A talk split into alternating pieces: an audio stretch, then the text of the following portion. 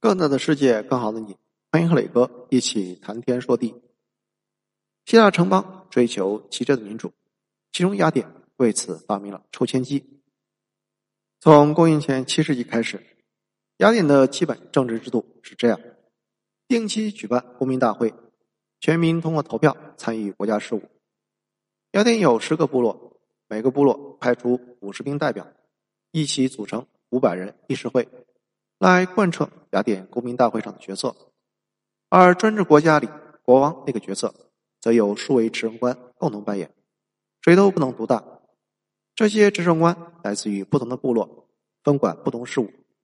执政官之前是由公民大会直接票选出来，后来到了公元五世纪末，雅典人追求民主，就有点歇斯底里，为了所谓的百分百公平与民主。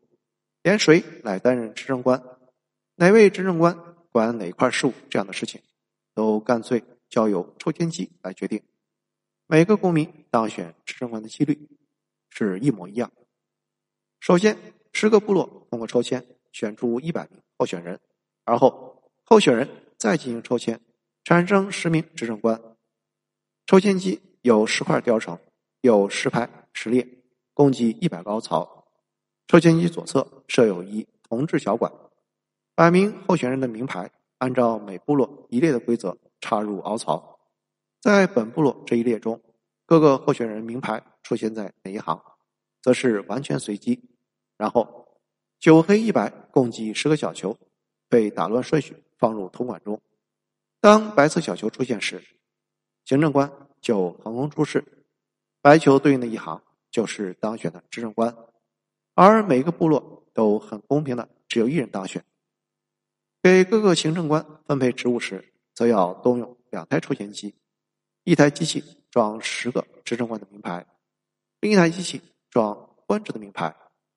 估计打从抽签机出现后，雅典人的美梦就不再是围着北欧的葡萄园、满屋的黄金和俊俏的少年，梦里铺天盖地的都是白球。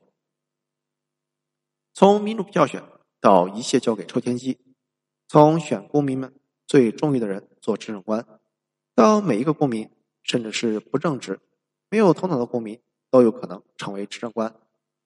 雅典在通向民主之路上走得太远，绝对的光明等于绝对的黑暗，绝对的民主也可能意味着另一种暴政和狂乱。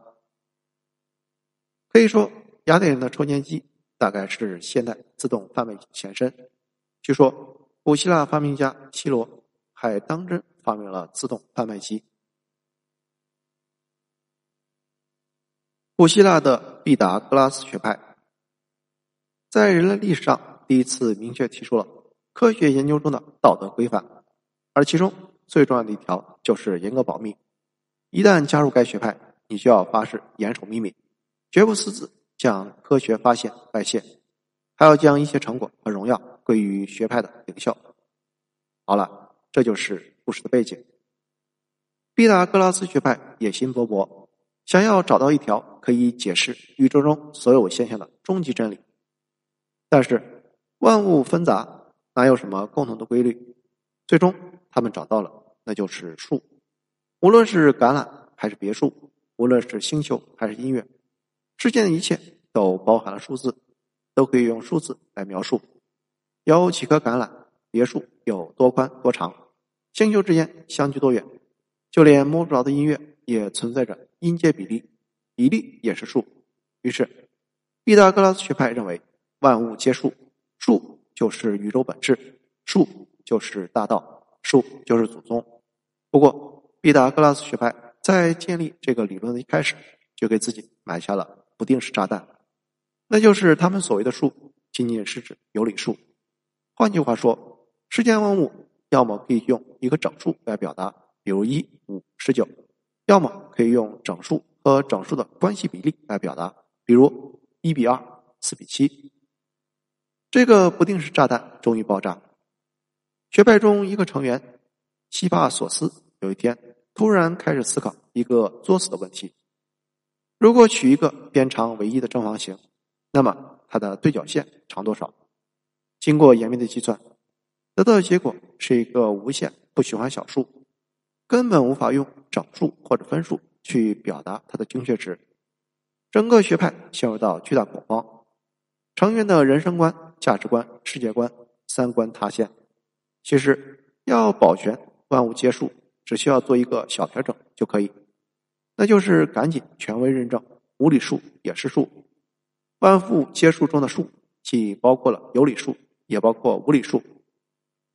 然而，毕达哥拉斯学派却选择了把希帕索斯融入大海，企图将它和无理数永远埋葬在那片深蓝色的寂寞里。学派用这种方式，让本文一位天才学员再无法泄密，也造就了科学史上一桩可耻的悲剧。那个时候的毕达哥拉斯学派还没有遭遇真正的危机。他们还没有发现本门学说最致命的问题，此问题一出，便是神也无法救他们。数并不是事物的本质与基数，而是我们认识事物的工具，并不是万物皆数，而是万物都可以通过数字来认识和分析。毕达哥拉斯学派的错误就在于把反应形式当做实体，把出现概念当成了客观存在。公元前四世纪左右，希腊人制作了一个宇宙模型，地球是世界中心，而且静止不动。我们之所以能够看到其他星体在天际运动，不是因为地球在动，而是因为其他星体在围绕地球旋转。这个模型在上千年时间里长盛不衰。以现在的天文学知识来看，它如此荒谬。但是古人也不傻，模型并非。不堪一击，反而有着严密的推理。如果地球在动，我们就生活在浩瀚的宇宙中一块飞驰的石头上，那地球上岂不是周年刮着狂风？然而事实并非如此。辽阔的土地上时常有安静时刻，那也就证明了它是静止的。细究起来，古人许多荒谬的理论有着坚若磐石的推理过程，单看结论是荒谬的。然而，一旦了解他们思考的轨迹，便明白其中的道理。古人输给我们的是数百上千年的知识积累，而不是智力。公元前五世纪，古希腊哲学家阿纳科萨格拉鼓励他的小伙伴都来研究宇宙间运行的星体。